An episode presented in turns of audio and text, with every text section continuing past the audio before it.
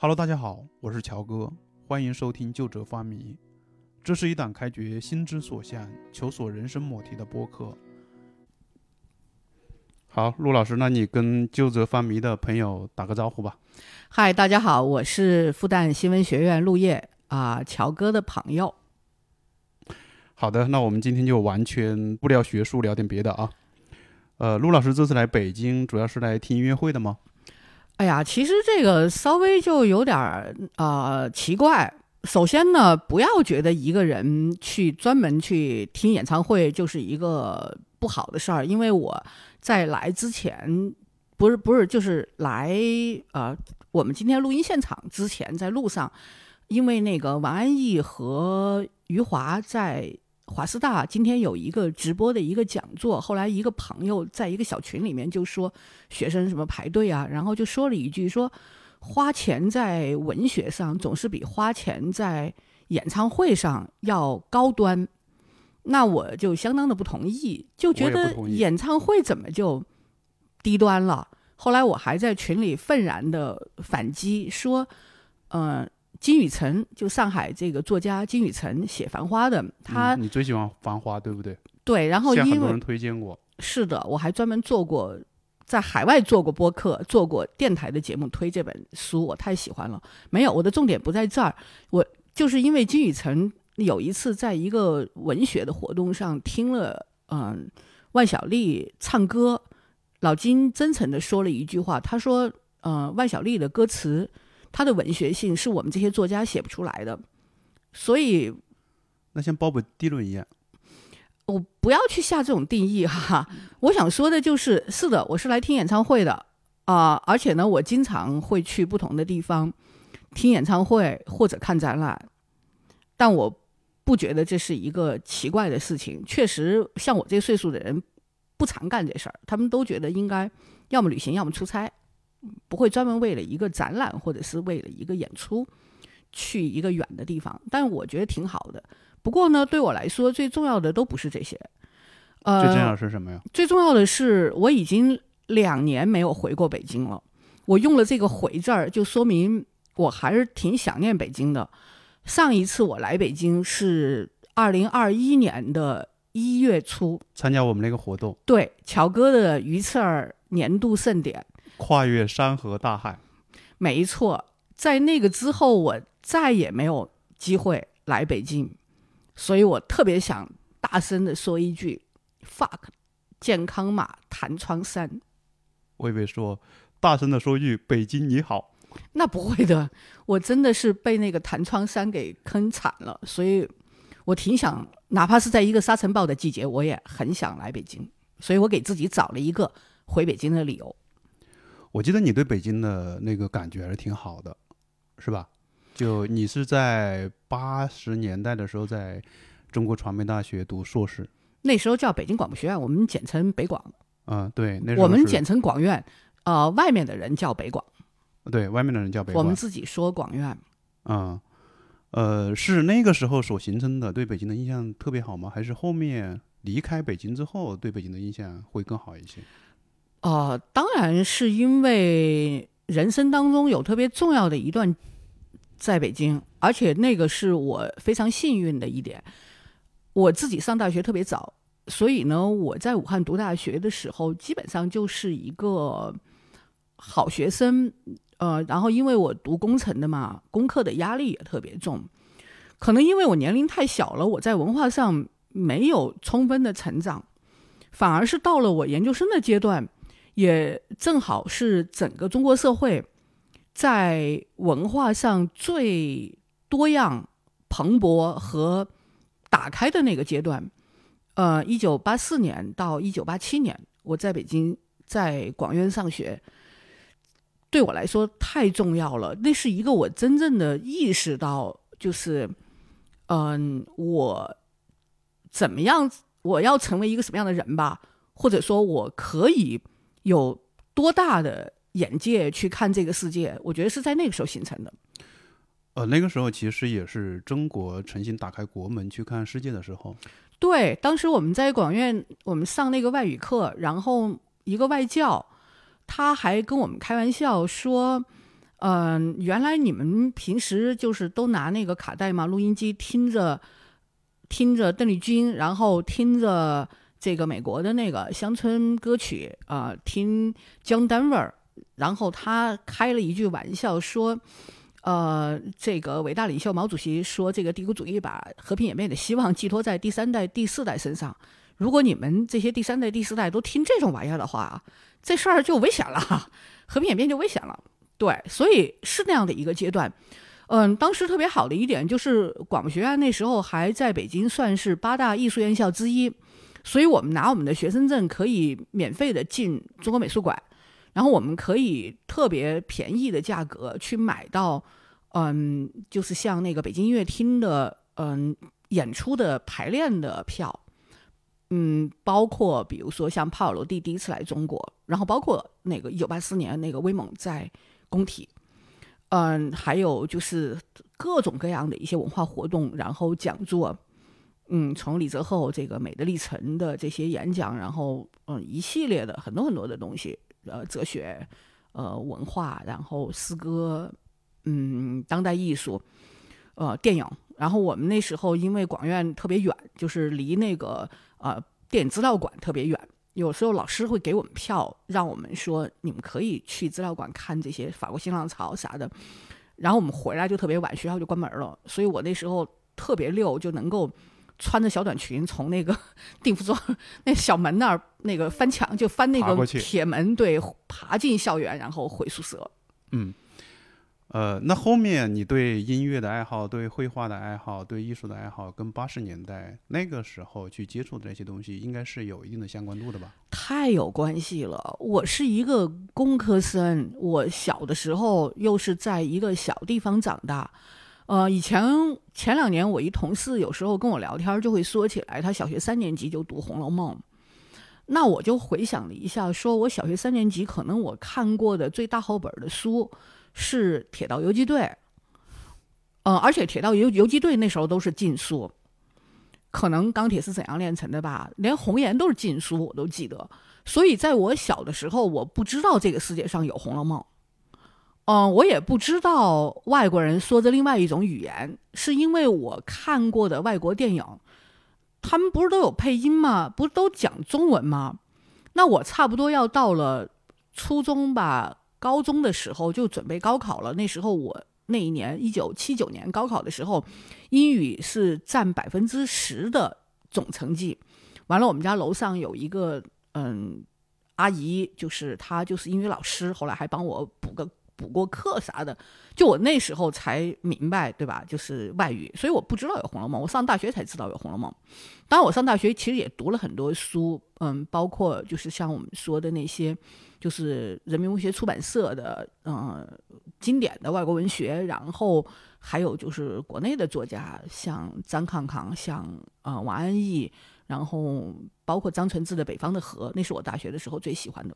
对，还有这个约翰克里斯多夫。嗯。但是呢，嗯，那个仅限于文学，嗯，当然还就没有说那么多，没有打开过，对，嗯。没有打开过。然后音乐那时候我们在大学的时候拿短波收音机听台湾的中广流行网，然后听刘文正啊、呃听台湾的这个啊、呃校园民谣，嗯，老师都会认为这个是偷听敌台，哦是一定会被惩罚的。八十年代不是，那是一九七九年、哦一九八零年，我们放学回来的时候，辅导员就放假嗯回到学校，辅导员会拿一把尺子站在宿舍门口，要来量男生的头发的长度和女生的裤腿儿。就是如果喇叭裤是要被剪掉的，就是真的是要被拿剪刀剪掉的。所以我们是在那样的一个环境里面长大的。我们在嗯，整个在人类文明史上，它有阶段，然后他有在不管是哲学还是艺术的分期。对于我来说是没有的，他们是一股脑进来的。嗯，就是对于世界来说，那个历史态的东西，我是共识态的接受的。所以我从古典，然后从文艺复兴到这个呃野兽派，什么乱七八糟，这个构成主义啊、然后嬉皮士，夸啦夸啦，一下子是扑面而来的。那北京的那个阶段，上学的那几年对我特别重要的，就是打开了好多东西。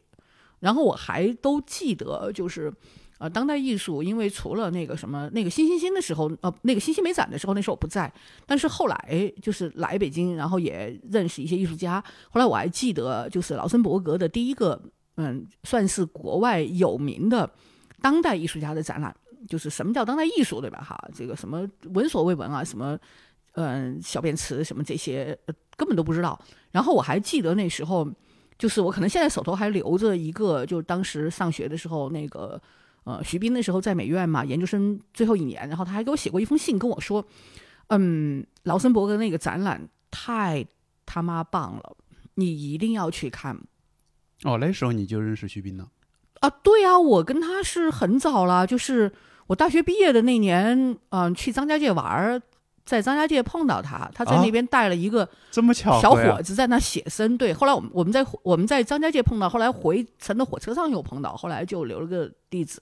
哦，原来你跟徐斌 这么熟，是有那么深的渊源的。对，对，对，我嗯，对，那时候我那时候也没想到他后面会能够做出那么多的好的东西来。不，那时候我就觉得他特别厉害。为啥？因为他非常的专注，他有一种我们普通人没有的那个东西。你在哪一个细节上面看出他特别专注？就平时啊，日常啊，日常啊，所有的，呃，我们都是很容易分心的人，聪明，但是极容易分心，极容易受到周围环境的影响。但他不是的，他特别专注。嗯，他感觉是有点点慢的那种感觉给人，特别慢啊，特别慢。后来我还记得有一次。他来复旦演讲完了以后，我同事就使劲的夸他，说那个徐老师特别儒雅。然后我赶紧向他报告，他就说了一句：“说你看我这在别人那都是优点，那个儒雅，在你这儿看来就是懦弱和 缓慢。对，就是缓慢。嗯，对我因为那时候挺好的，我觉得在北京啊，一些艺术家朋友，然后看了好多不同的东西，也读了非常多的书。”所以我不记得我在广院学了什么，特别不好。就是有一年，嗯，参加一个全国的一个广播电视的一个啥评奖，还是一个挺重要的一个会，反正就是，然后我竟然荣幸的在主席台就坐，你知道吗？为啥？不知道，我挺重要的呀。就我后来已经很重要了呀，在传媒圈里面，我后来就很重要了呀。结果结结果我从台上下来的时候，有一。白发苍苍的一个老先生哈，就亲切拉着我的手哈，说：“哎呀，陆叶，你看那时候上学，你在广院上学的时候，我就觉得你一定有大出息。”我心说这是谁啊？后来我就去问我研究生同学，说我碰到了一个老师，但我不记得他是谁。然后他们就跟我说那个老师是谁。我说他教过我们，他们就说你不是天天逃课去看电影吗？对，所以我那时候就会经常会。逃课去看文艺演出、看电影，那对我来说，呃，从广院去小西天儿，呃，电影资料馆看新浪潮，和我现在从上海坐四个半小时的高铁来北京看演唱会，我觉得是一样的，没有差别。那个路途都一样的遥远啊。对，从广院去小西天，在那个年代，小西天要骑自行车啊，好远呢。骑自行车去啊？因为穷嘛。自行车没被偷吗？那可能。本来就是偷来的，就，所以你后面对北京的有些元素的一些怀念，就是那个时代埋就是埋下来的一个种子。比如说吃涮肉，去故宫，逛胡同，逛胡同。然后故宫主要不是去看故宫，是不？故宫倒是另说了。我挺喜欢故宫，是因为。嗯，我就觉得它那个呃地砖啊、城墙啊，就是都都很好看。后来老去故宫的原因呢，是开发出了一个去故宫看展览的这么一个活动。嗯，也是最近这几年，故宫有一些特别不错的一些展览，包括这一次，就是我本来昨天早晨是想去故宫看那个犍陀罗的。但是故宫现在就是特别热门，它是提前七天预约，你们北京人可能也不知道，嗯，不知道。然后他那个预约的那个名额呢是，呃，七天以前的晚上八点把那个名额放出来。现在基本上如果是双休日的话呢，就当场就约完了；如果不是双休日，那可能几个小时吧，或者一天两天吧。所以我上了闹钟，在上个星期六，我就记得说我要一定要在上个星期六的晚上八点，我要约这个星期六进故宫去看犍陀罗，犍陀罗展览是免费的，就进故宫要买门票和预约，然后他每天几千个名额，约约满了就没有了。万万没想到的是，上个星期六去趟南京，然后去那个南京市民李先生的厂子幺七零幺，呃，然后就不慎的吃了个饭，然后就喝了个酒。然后在八点的时候，我其实那个我定的那个闹钟是响了的，但 maybe 我已经断片了，所以我就没有约。等到第二天醒过来再约，就已经没约到了。但我还是会顽强的，下一次再来看那个犍陀罗。还有一个，就来北京看这个展览，其实我也不是只去故宫了。像原来北大还可以随便进的时候，那个就是那个赛克勒考古美术馆也挺好的，我还专门去看过。嗯，有一个丝绸之路的一个展览，它不就是有那句，呃，最古老的干尸嘛？嗯，对，然后那个干尸超美的，它有非常非常长的眼睫毛和亚麻色的头发。后来那天我拿长焦拍了那个干尸，然后热烈的发到好多群里，被大家痛骂，就是你为什么要在我们吃饭的时候给我们看这个东西？然后说你们不觉得它很美吗？真的很美。但是我不喜欢国博。就是因为它大而无当，而且他每次进门的时候，你要在门外面把包给存了，反正特别不方便。所以国博去过一次，再也没有勇气去，人又爆多。我觉得还是故宫的展览，因为其实除了像《千里江山图》这种人人山人海以外，一般的也都还好。但是确实有不错的展览。那其实后面你的主要的可能在国内，呃。打交道的朋友的场域啊，和你生活的场域就是上海和北京这两个城市。对，对，嗯，而且在上海已经有三十多年了。一九九一年到上海的，到今年，嗯，三十二，真的是三十二年。嗯，我也没有想到我在一个地方可以生活这么久，而且我刚到上海的时候，我特别不喜欢。为啥？就是在北京的时候习惯了，有好多狐朋狗友，随时。对吧？踹开别人家门就可以吃饭，嗯，到了上海以后就特别有距离。后来我记得有一件事儿特有意思，那已经都是二零零几年了。然后那个我在学校旁边买完房子，后来跟电视台的那个当时纪录片编辑室的那帮哥们儿说起来我要装修，他们就给了我好多建议。后来就反正我就什么都不懂嘛，然后。然后后来有一个朋友就说：“哎，我们家那个装修什么什么的。”我就说：“我们不知道你们家什么样装修。”然后我跟他合作，还做过好多片子。他忽然就说了一句：“说你从来没有来过我们家吗？”我说：“是啊，你没有请请我去过你们家呀。我们都是在台里见面，或者是在那个嗯之前有专门的那个公司嘛，做那个剪辑后期的地方见面，或者在外面吃饭，没有去过。就是我长期以来觉得我在上海是没有朋友的。”然后我觉得我有朋友都在北京，嗯，但是呢，我慢慢的呢也变成了被北京的朋友痛骂，说我现在跟个上海人似的，对吧？那个，对啊，你不是骂过我吗？跟上海人似的，出门什么给别人带个小礼物什么的，特别丢脸。然后呢，还要跟人约时间，特别早就开始预告，对吧？说我那个三个星期以后会来，然后看你有没有空。你要有空呢，当然好；没空也没关系，变特客气。不再是说像以前那样踹开别人家门，就就觉得说好像这才是亲兄弟的感觉哈。对我现在就是那个讨厌的、糟糕的上海人。对，而且更要命的是，我习惯了上海的这个生活之后哈，就觉得北京有两件事儿就好不方便啊。一个就是这个过马路，它为什么有这么多的天桥和地道？嗯，就还记得那次，就是为了参加你们那个游学活动，然后我骑了个共享单车。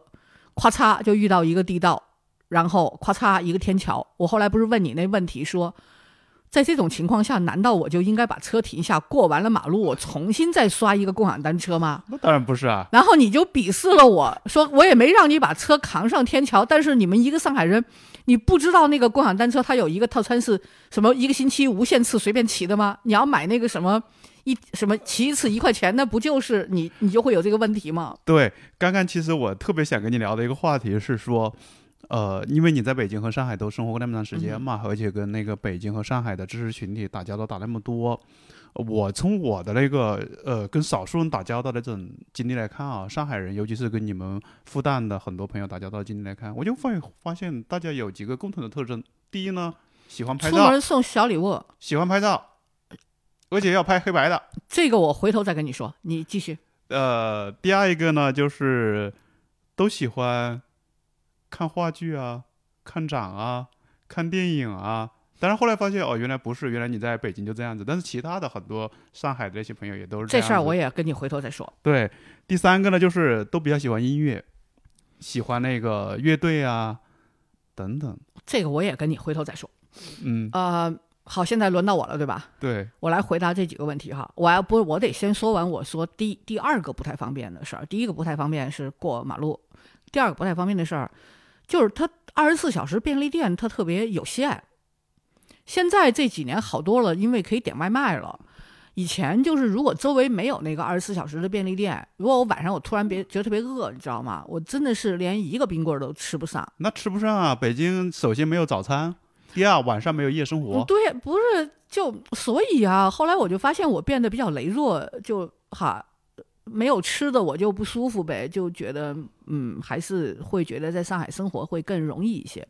但你要说这个文化活动啊这一块啊，我还相当的不同意。呃，第一呢，就是跟我一样年龄的人，大部分的人他们在听歌的这个事情上啊，他们止步于崔健和当年的就是高旗他们。西方的一些乐队，不，他们首先是都听西方，那个显得比较高端。嗯，土味国谣他们不听的，土味国谣就到老崔了。然后他们从来也不去 live house。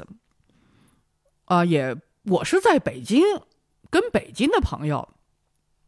开发出了在更早的时候，开发出了在酒吧和 live house 听现场的这样的一个恶习，然后我才从老崔听到了比他们更年轻的那些乐队，然后到了今天。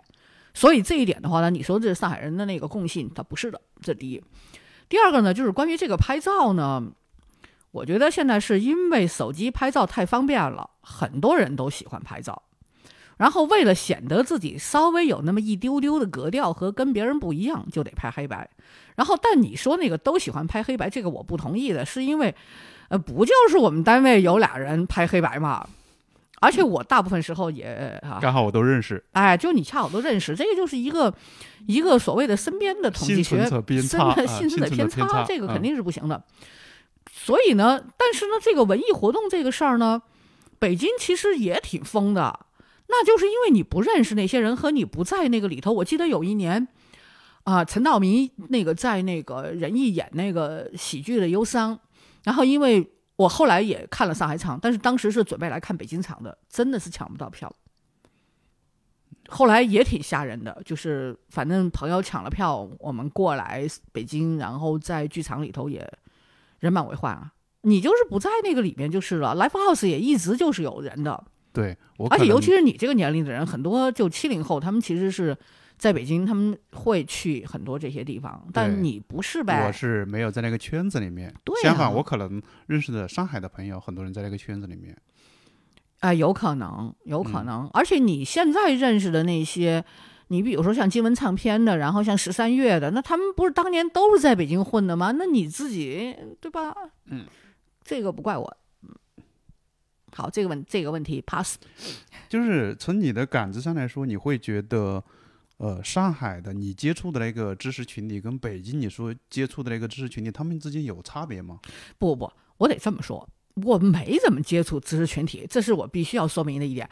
首先是我没有像你们以为的那样，我认识那么多人，或者说，你比如说像高校的老师，他肯定算是一个知识群体。但我没有在北京的高校，哎，对，媒体人倒还挺多的。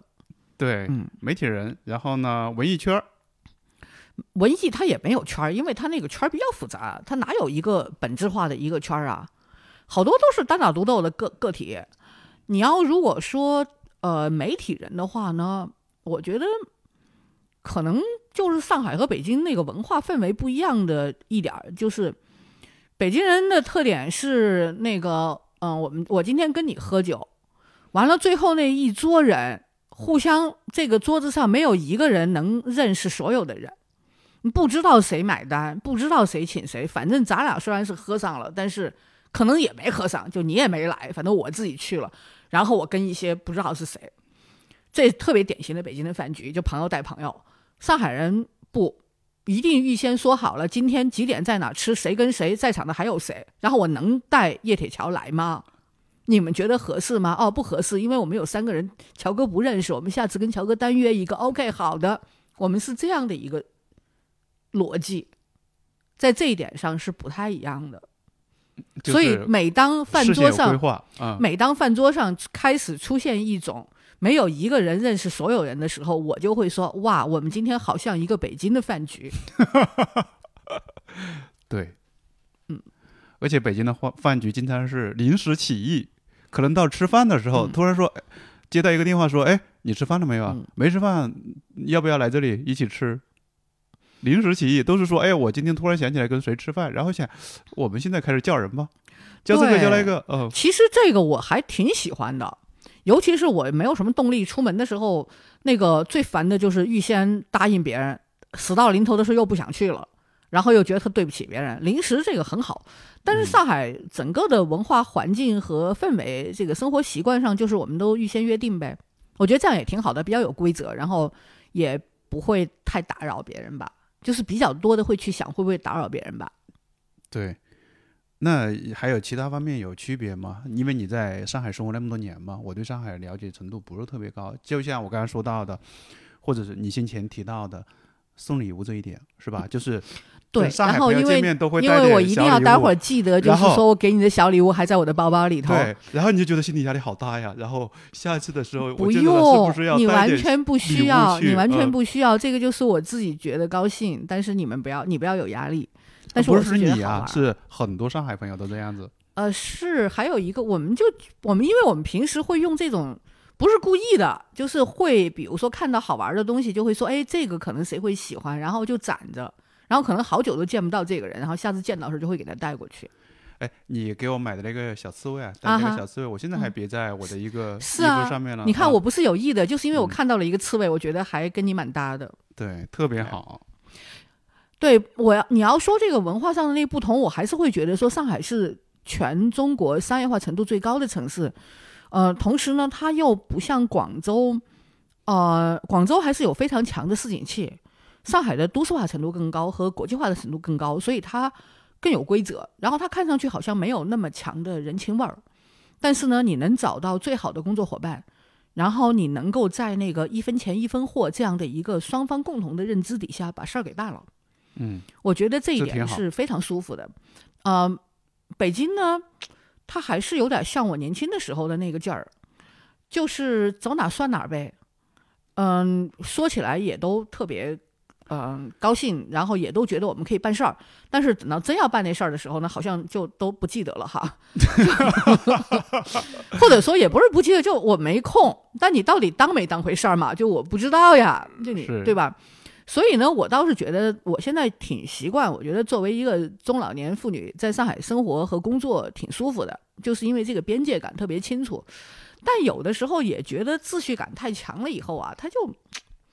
他就他就稍微的有那么一点儿，哎，不不那么拘束感吗？还是不叫拘束？他有点就是你就太秩序了，就好像已经被体制化的那种感觉。我其实挺喜欢秩序的，但是同时呢，我又喜欢偶尔的偶尔的失控。失控，对，偶尔的失控很有吸引力，你知道吗？这种时候我就会想念北京的冬天，飘着白雪，然后对吧？嗯，看上去很萧条的样子。对。但是它又有它特别的那种空气的独特的干净的对北方的那种清冷的味道，然后有白杨树，然后有特别特别蓝的天，在冬天的时候没有沙尘暴的时候，有阳光，有阳光必须有阳光，但是又很冷，没有上海冷，嗯嗯嗯嗯，那种南方太冷了，真的是，嗯，然后一定要有。呃，哥嫂，然后要有茴香馅的饺子，要有铜锅涮肉，要有北冰洋，嗯，对，要有这个，嗯，红糖火烧，要有芝麻火烧，然后要有糖蒜，有所有的这一切卤煮，嗯，你就觉得你的生活，它又热气腾腾的回来了。嗯，我来北京这么多年，我从来没有感受到过这样的一种北京，就是说。呃，你比如说像卤煮啊、糖蒜啊，那我觉得那都不属于我的生活的一部分，也有可能是因为湖南就是在饮食方面所留下的记忆太深刻了，它的那种排他性。那种强悍太强了，不是的，乔哥，我跟你说，那是因为你来北京的时候，在吃的方面，北京已经有很多选择了，而我在北京的时候没有选择，只有这些东西，它就是跟这个城市是绑定的。你现在可以在这个城市里找到所有不同的菜，但是我们那个年代是没有的。别人跟我说什么广院传媒大学旁边的什么烤鱼，我那时候都没有那个店的。所以我吃什么，对吧？嗯，两斤涮羊肉这种故事，那都是因为那时候他没有别的东西可以吃，所以特别丢脸。有一回，好多年好多年以前了，我去香港，然后那个跟原来广院的同学就去了凤凰。后来那时候王继言和钟大年就说要请我吃饭，然后就去了一个就是那个王继言肯定是经常去的一个韩国烤肉店，因为他一进去，别人就说：“哎呀，王老板来啦什么的那种。”哈，就坐了他喜欢坐的位置，然后他上来就跟别人说：“哦，没有。”人服务员说：“那个今天还是跟平时一样，那个呃几位一人一盘。”王杰说：“等等，说我们仨男的，一人一盘，这小姐一人两盘。”对，后来大年还说：“你还记得你一次吃了两斤涮羊肉吗？”我还纠正了他说：“一斤八两。”我没有吃到两斤，我吃了一斤八两。对，相当可以。所以我们那时候在北京的生活其实是很很很很啊单一的，没有那么多的选择。但是因为单一，那些东西给我留下的印象就是非常的深刻。嗯，所以他就是这个城市的一部分，对我来说。当然还有我爱的男孩子们。好的，那我们现在就开始谈谈。你现在爱爱的男孩子吗？啊，还没谈完吗？我以为咱俩现在已经谈完了。我看了一下表，觉得咱俩已经谈完了。没有，就是我记得应该是你跟张悦认识是我们那个活动，二零一九年的时候。对，那是我跟张悦第一次就是在线下我们正式见了面。虽然我知道他已经很多很多年了，然后我不知道，我不确定他知不知道我。但因为我看过他非常多的报道，从他特别早的时候就觉得这孩子写特别好，真的这孩就觉得这孩子写特别好，特别好，特别有才气，所以我一直就知道他是谁，包括他后来的一切哦，这个不是重点，重点是，然后我就跟他混上了音乐圈，对对对，你跟张悦熟识了以后，就抛弃了你，从小何开始，呃，这个不重要，完全不重要，对，没也没有抛弃我，从小何开始到通仰乐队到五条人就。很快就成了追星女孩，没有，我一直就是一个追星女孩，这一点必须要更正的。呃，我觉得不，张悦是一个机会，没有张悦的话呢，我还是可能会是今天这个样子。其实是，呃，新冠疫情这三年改变了我。我一直去音乐节，然后我一直去 live house，我一直去看演出，但是我就是那个最优秀的观众。对。我从来都是观众的这样的一个姿态，我现在也是。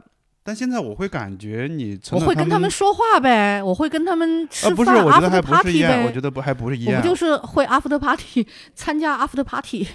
从我的感知当中，我会觉得你就是本身是他们当中的一份子的那种感觉。不，不是，那是你的误解。我不是的，我知道我不是，而且你千万别这么说，那有人得恨我，你知道吗？谁恨你？不是，那人真正的圈内人会恨我呀，说你他妈谁呀你？因为是这样的，我，呃，以前的你是乐评人啊？我不是乐评人，我那哎，我我作为我没有从来没有过乐评人身份，我去了一次我们民谣二零二二，完全是因为你们北京那个，因为你们全都阳了，北京的乐评人都去不了，然后我就是那个滥竽充数的那个滥竽。啊，代替他们坐在了后排的观众席上。其实是这样的，我一直看演出，我就是自己买票，然后我也看像上海国际电影节，我也看了很多很多年，然后到今天为止，我都不认识主办方。虽然我的朋友也都跟他们都很熟，但是我也没有那个什么。嗯，包括很多作家，我读他们的小说，但是我也不认识他们。偶尔。鼓足勇气跟作家说话，都是因为，比如说我女儿小的时候，她特别喜欢某个作家，她然后带她去上海书展，然后会去听讲座什么的，然后她要去跟别人搭讪，对，都在，然后或者说有朋友正好一起吃饭啊什么的，就是就是一个比较更被动的一个状态。疫情这三年对我最大的一个改变，就是我开始有一点变得迫切，因为演出现场音乐是最先被消灭掉的那个非必需品，而那个东西你离开了现场，离开了人群的聚集，它就不成立了。所以我可以在家里听唱片，但是我忽然意识到，就是好像我能够在现场看到他们的机会就变得越来越少。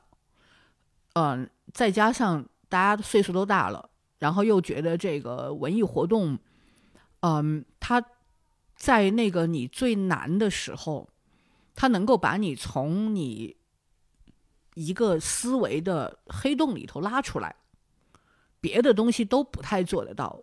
我记得我在去年整个上海春天，嗯，后来结束了之后，到什么时候就忘了，因为我们每年有的时候我都为自己会写一个文艺清单嘛，就是我今年看过一些什么。后来我还问这个诗人，也是嗯南方周末的呃媒体人，这个王莹，嗯，我还跟他说，王大爷，你今年到底就是说你看了多少书，然后你看了好多电多少电影？他就说。在这种情况下，我看个毛线的电影啊！就连他那么一个温文尔雅的、特别不受外界干扰的人，他都看不下去。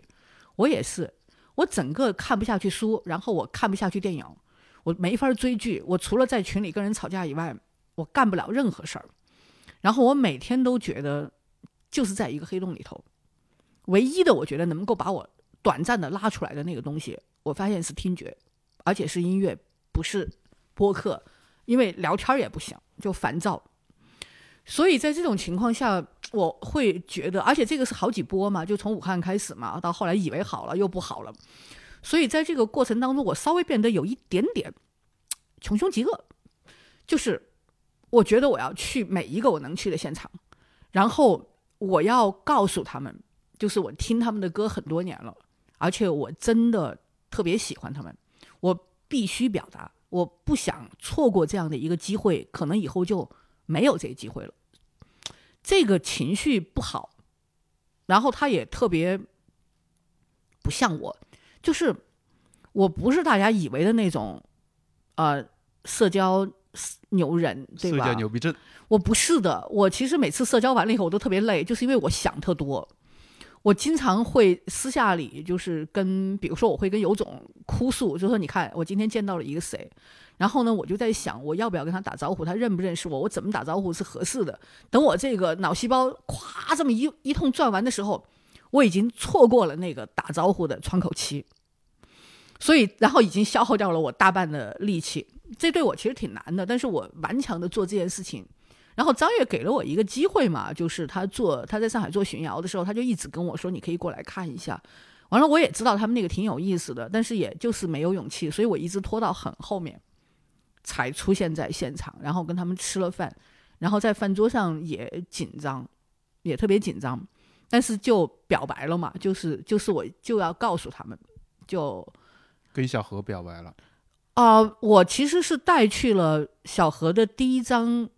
嗯，唱片就其实就在更早更早的时候，应该就当年十三月吧，给小何和小丽录的那个，呃，就是酒吧的现场版，那个小丽的那个走过来走过去，和小何的那个飞得高的鸟不会落在跑不快的牛的背上，我是带去了那个，然后小何有点震惊，就是因为他没想到我手上会有这个东西，因为好多人都没有嘛。对，我觉得还有一个就是张悦在上海做巡游的时候，张悦说了一句话特别打动我，他就说：“其实我们这个文化是有断裂的，我们不像很多民族或者是很多国家、很多文明，它的那个文化是延续的，呃，哪怕就是在战乱当中，那个文化也在延续。但是我们有一个人为的、强制的，咔嚓一下把很多文化给拦腰斩断了，而在。”今天的孩子们，他们所听到的，他们的长辈给他们唱的歌，都是是没有历史的延续性的。所以后来张悦觉得小何在上海、在北京做那个胡同童谣的时候特别打动他。然后张悦当时就说：“他说我终于做到了一件事情，就是我把巡谣计划带回了我的家乡上海，然后我希望我的儿子们将来长大了，他们能够记得，就是在他们小的时候，爸爸尽力的做了一件事情，就是让他们能够唱属于他们的这个歌谣，而这个歌谣是跟我们自己的那个历史和文化的那个文脉，它是有传承的。就特别打动我，后来我就觉得应该去做一点，应该参与一点这样的事儿，所以我才主动的说，我可以去巡游做志愿者。当然还有一个原因嘛，我其实以前也说过，大家可能就没当回事儿，就是因为学术这个东西吧，我特别费劲。嗯，当年的那篇论文给了我一个特别高的一个呃成名的想象。对，我都不想说是，他也，他其实不是我的起点，我的还，他是一个高峰。嗯，套用爱情神话里面那句话，对吧？哈，这个，呃，李小姐，你后面都还顺利吗？顺啊，下坡路啊。我就是那个人，我在那么早的时候达到了那个高峰，然后顺啊，下坡路呀。所以那时候我们同事还开玩笑嘛，说我们。周宝华老师，他是不到四十岁就拿到了正教授。那我想了想，说我也是啊，怎么没有人关心我哈？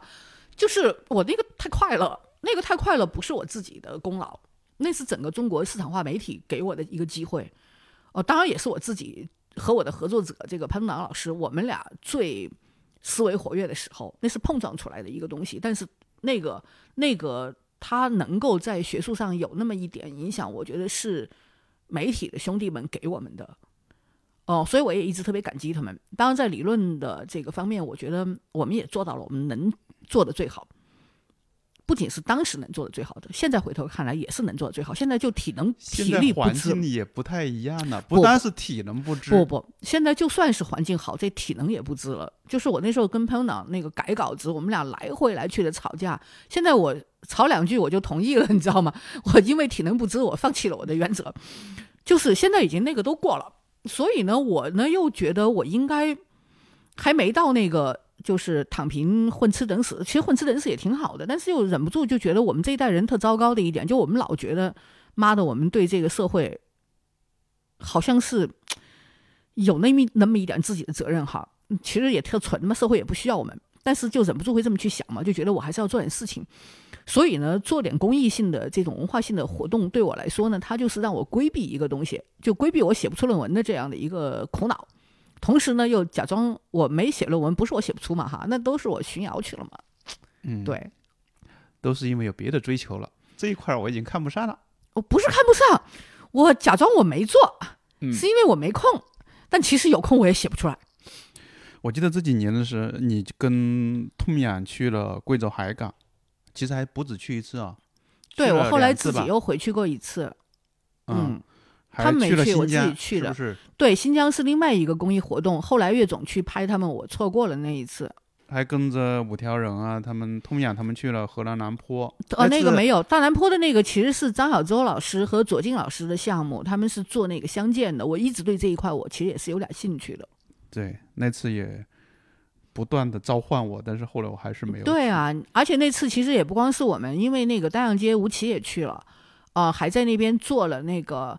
就是嗯，贾樟柯的那个一直游到海水变蓝的那个放映会，和跟梁红做了关于中国乡村的那个，他们做了那个对谈，我还特别有收获。还去了五条人的家乡海丰是吧？海丰是我自己去玩的，我就是好奇，就是喜欢那些奇怪的地方，跟朋友去玩的。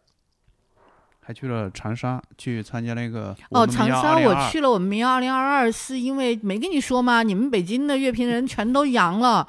然后去不了，然后我就是那个滥竽充数的滥竽，感觉比站姐还厉害。呃，但是因为就好玩嘛。站姐的意思吗？我知道啊，我知道啊。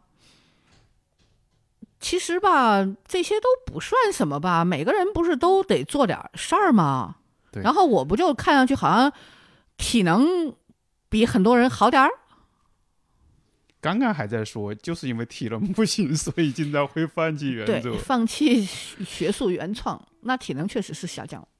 嗯，哎，你跟小何啊、通阳乐队啊，然后五条人啊，他们都打过这么多次交道，能够能够谈谈你看你怎么来看待他们的吗？就他们给你留下了一些什么样的印象？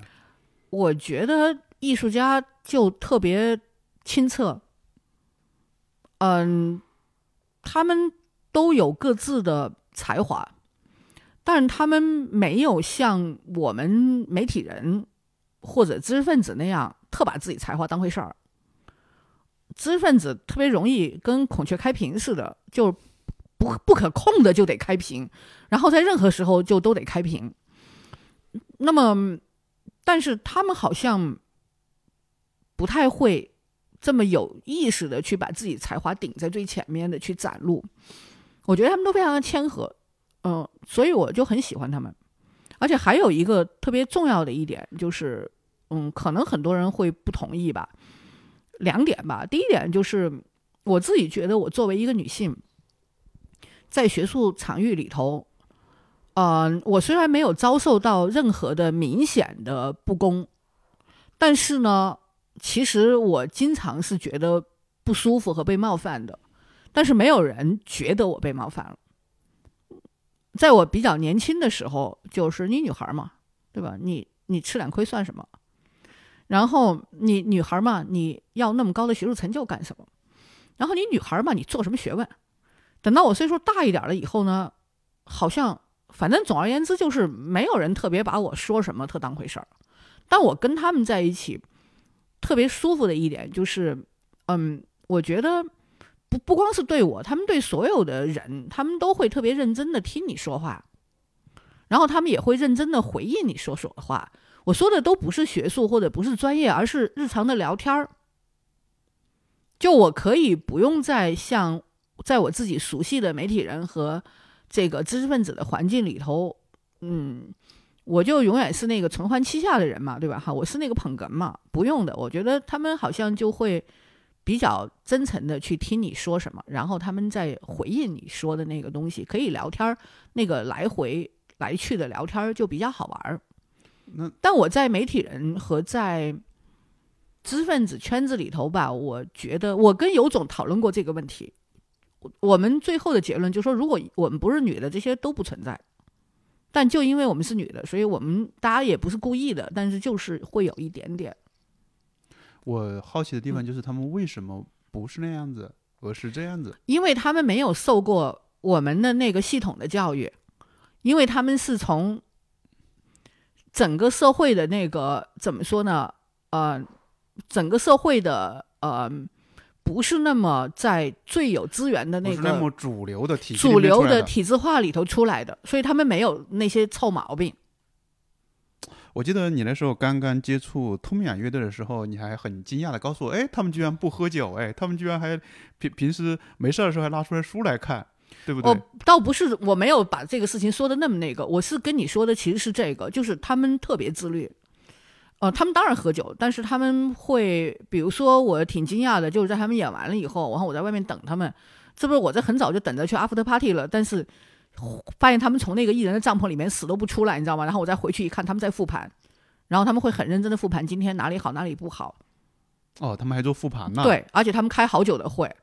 开会，在大家都饿着肚子的情况下，然后一定要说那个今天这场演出我们能打几分？有人做记录吗？不，好像不需要，因为他们就会改进，他们到下一次就会改进，他们不需要我们。你看，你说做记录吗？这就是你那个，就是我们被制度化了以后，我们才会这样。但他们会认真的说这个地方不好，这地方没有弄好，然后我们下次不能这样。我后来我还那个插嘴，就是说，其实我们都听不出来哈。然后他们就说那不行，就是你是听不出来，但我们自己觉得不行，所以他们会有很多这种复盘。然后因为我前两天在幺七零幺那个看完演出，后来吃饭嘛，跟万小丽聊天，然后小丽就跟我讲了半天那个她现在的对以前的歌的那些编曲，嗯，她就跟我说，她说她以前只有一把乐器，就是她自己的嗓子，再加一把木吉他，或者后来是一把乡琴。嗯，所以呢，那个时候人声是顶在最前面的。但是她现在呢，她学了更多的乐器，比如说那些啊合成器，然后有那么多效果器。那么他就希望能够在整个演出的时候要建立一个声场，一个空间。嗯，人声是被包裹在里面的。完了，我们就在饭桌上聊这个，就聊了很久。我就特别高兴，就是我们认认真真的在聊一个专业的事儿。但是我回想起来说，在媒体人的圈子里头，我们已经不关心一个稿子到底怎么才能做得好了。我们在饭桌上已经不再聊这些了。然后在嗯知识分子的群里头，我们也不再关心说我们有没有什么值得的呃学术研究，我们要去，或者是已有的这个呃学术成果，我们要去反省它，我们要去。嗯，拓展自己，我们要进步，我们需要做得更好，已经没有了。当然有好多好多的原因哈，但是呢，我也特别不喜欢，就是经常会在媒体和也不能叫，反正就在我习惯的那个圈子里头，嗯，大家就有一种就是说，因为我们不能批判房间里的大象，或者我们不能表述房间里的大象，好像我们就不再表述别的。所以我记得有一天，尤总跟我开。就是说了一个，就是我们俩因为一个小事儿嘛，就是跟其他人就没说到一块儿去嘛。然后尤总就说：“怎么会这样呢？就是就算是因为有房间里的大象，但是你在家打老婆这事儿我还不能说了。你打老婆难道也得怪国家吗？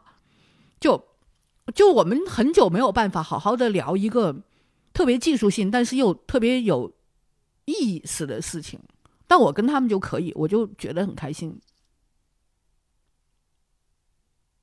哦，这是你对他们的，对啊，我觉得他们就有一种，嗯，艺术家的那种单纯，呃，专注，还有就是他们对他们自己的所做的事情特别执着。同时，我也认为，确确实实音乐带给我呃个人的嗯东西太多了，嗯，所以我没有太大的兴趣再去呃。或者，哎呀，准准确的说，是我希望我能够把更多的时间用在我喜欢的事情上，而不是用在那些我特别费劲但是又收效甚微的事情上。所以去 live house 听歌，跟他们聊天就挺开心的。我也不一定非得跟他们聊天，但我必须得去 live house 听歌，我必须得去看展览，我必须得去看电影，我必须得去看戏。你刚刚也说到他们会专注，体现在哪些方面呢？你今年说徐斌的时候也是说他特别专注，就他们对自己做的某一个事情，他们会使劲的去抠细节呀。我们不抠的呀，现在我们很容易被外界影响，大概其差不多就得了。然后我们可能都很难长时间去做一件事儿，可能我们都很难三五个小时干一个特别具体微小的事儿。对他们好的时候也这么干，好像不好的时候也这么干，是不是？对啊，他们一直就是这样的。他们有，他们挣到钱了，他们，他们现在是顶流了，然后他们已经可以，对吧？那个那个音乐节的报价已经那么高了，但他们依然还是在做特别技术性的那种，就是套用一个不太准确，但是还是算是可以描述的一个词儿嘛，就工匠精神。也许至少他们对他们自己做的事儿，他们是在意的，然后他们希望把它做得更好。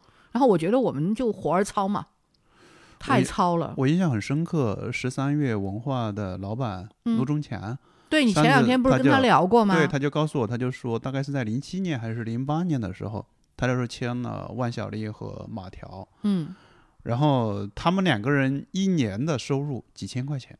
对啊，嗯，特别苦，他们那时候特别特别苦。对，那个时候只有一年的收入啊，对于公司来说只有几千块钱。对啊，但是但是我就觉得，反正就，我只是我不是说那个他们是完美的人，但是我是觉得他们的这种状态我就很喜欢，然后我觉得音乐对我太重要了。还有一个我想补充的是，可能整个的我的这个变化，就你觉得我疯了一样的到处去看演出，呃，是有一点过分，但是呢。它跟以前最大的一个不同，就是在于，当我们在公共领域里头，我们在很多方面都受限的时候，可能个人层面的审美是我们最后的抵抗，也是我们自己唯一的堡垒，是我们可以保持自我的一种不得不去怎么说呢？坚持的那样的一个东西，让让我们知道我们自己是谁和我们到底为什么还在生活。所以呢？我觉得我跟他们在一起看他们的创作，然后看他们写歌，包括我去那个我们民谣二零二二，嗯，因为在最后颁奖的时候，那个周云鹏说，他觉得在今天民谣最重要的不是才华，而是勇敢。他觉得，即便就是大唐盛世也有杜甫，民谣就是批判的。我。就知道他知道这些东西，你现在在说还有多少人会去听嘛？哈，然后老周也是这么聪明的人，但是他还是说了，我就特别感动。是，我也很感动，就是我挺喜欢老周的歌的。我在这里面需要澄清一点啊，我既不觉得你做的过分，也不觉得你疯狂。好的，相好反，我是非常羡慕你这种状态。谢谢。我之所以此前没有参与呢，一个很重要的原因就在于好多歌手我都不知道。我也不知道。但是在你的影响之下，我听了好多他们的歌。比如说你在朋友圈里面推说谁的歌，哎，包括像昨天、前天你去听了马飞那个，我才发现哦，马飞的那个我听过，他的好多歌我都听过。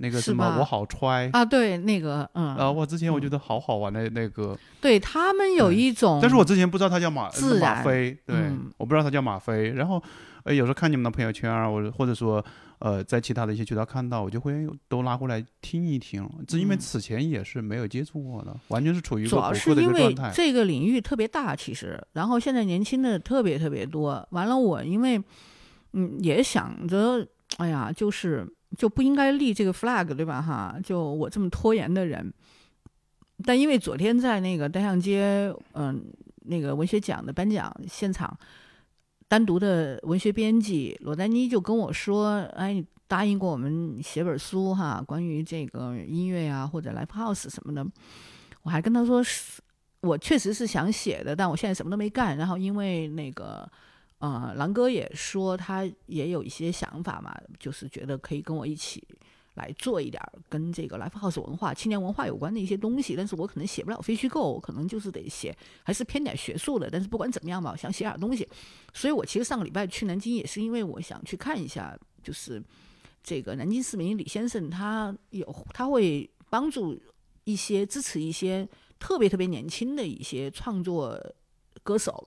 呃，一些喜欢音乐的孩子，然后也听了一些 demo，我觉得包括他们聊天的东西，我觉得特别棒，就是因为它代表了我们今天的社会的一个文化价值观，然后跟我们在互联网上、在微博上的那种撕裂和沮丧是不一样的。他们有一种特别鲜活的，但又是个人化的，没有既没有被完全的规范，也没有被嗯，怎么说呢？这个。嗯，社会的这种重压完全击垮的那样的一种生命力，而且特别年轻，特别特别年轻。然后，因为在互联网上，他们其实可以接触到很多的文化样态，所以可以发展他们自己的风格。呃，我觉得挺好的。所以，我觉得我也许后面还是真的是要认真的想写点东西。虽然我还不知道我要干什么，但是我觉得这也是我自己转向。就是大家也知道嘛，就是我做新闻的研究，其实。我关注的也不是说，我关注新闻编辑部的原因，是因为我相信新闻作为一种公共知识，对社会的公共领域和公共文化生产是有价值的。但是在目前这个情况下的话呢，就在理论上，我觉得我自己也很难突破了。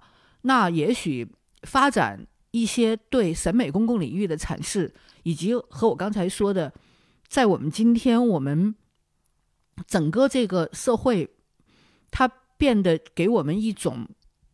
呃，不安定感，嗯，不确定性，尤其是在经过上海的春天之后，我们觉得很多的非必须是随时可能被剥夺的。那我们还能做什么呢？也许审美和审美公共领域是我们还有可能做的极有限度的，但依然也是在今天还是，如果从一个老媒体人的角度来讲的话，或者我们还忘不了我们自己当年为什么会选择入这行的。那样的一个想象吧，嗯，那可能，也许审美公共领域的一些拓展，是我们唯一还能在今天为我们自己，也是为我们周围的社区，或者从更大一点的角度来说，maybe 社会有可能可以做的那一点事情。是，嗯。其实你前段时间，我以为我这是个结束语，还没有，还没有吗？好吧，当然还没有呢。好吧，嗯嗯，其实你上次说去了南京市民李先生那嘛，我就在其他的渠道上面找了他一些现场演出的一些视频去看，然后我就非常惊讶的发现，他大概在零一年还是零二年的一个演唱会上面所表演的一些曲目。具有极强的预见性，没错，没错，具有极强的洞察力，就是你可能呃，在那样的种环境下面，在我们今天，你比如说在网红充斥在网络空间的一个时代，可能更多的人想着我怎么样去迎合用户。但在但我们放到十年前、十多年前的时候，他不需要通过那种方式去迎合用户，相反是刺刺痛了用户，因为在那种环境下面，你就好像去。呃，谈那样的一个主题，或者是通过音乐去表达另外的一个主题，是显得格格不入的。但是今天去看的时候，你会觉得太有预见性了。而且最有意思的是，就是还是有这么多人，虽然他现在不能演，但还是有这么多人惦记他。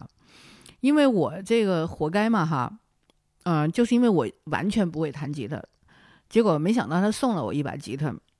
然后你刚刚学了第一课是不是？哎，我刚学完第一课，我的是因为他送给你，所以就是因为他送了我一把吉他，我非学不可。我不会像张悦那样把那把琴挂在办公室里头。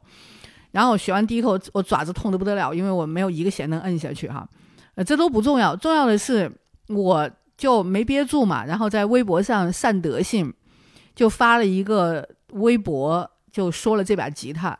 然后，因为作为一个秩序主义者，我当吉他只拍了三张图，为了凑四张图就拍就就丢了一张他跟我的合影。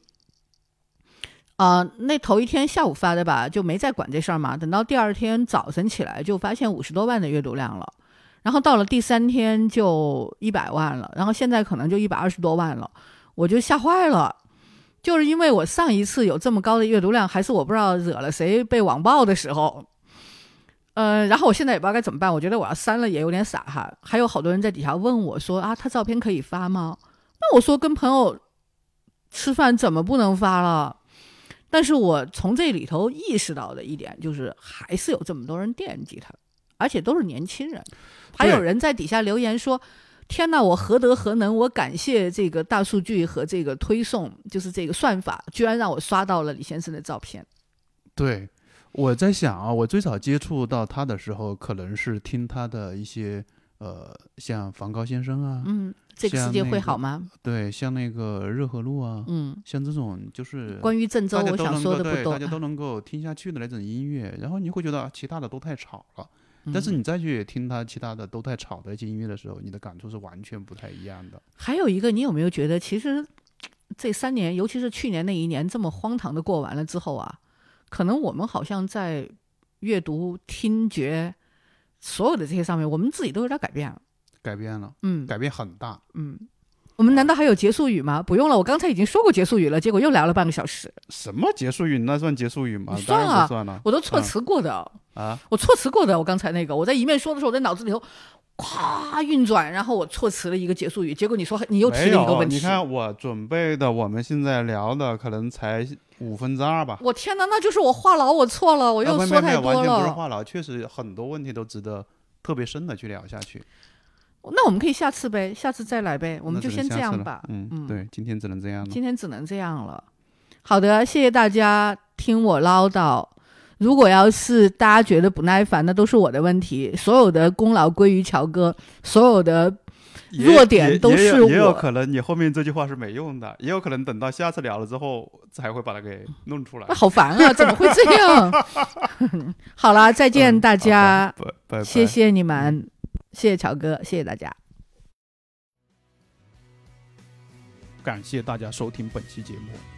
你还可以在小宇宙、喜马拉雅搜索订阅“旧者发明”，也欢迎通过留言评论等方式留下你宝贵的建议。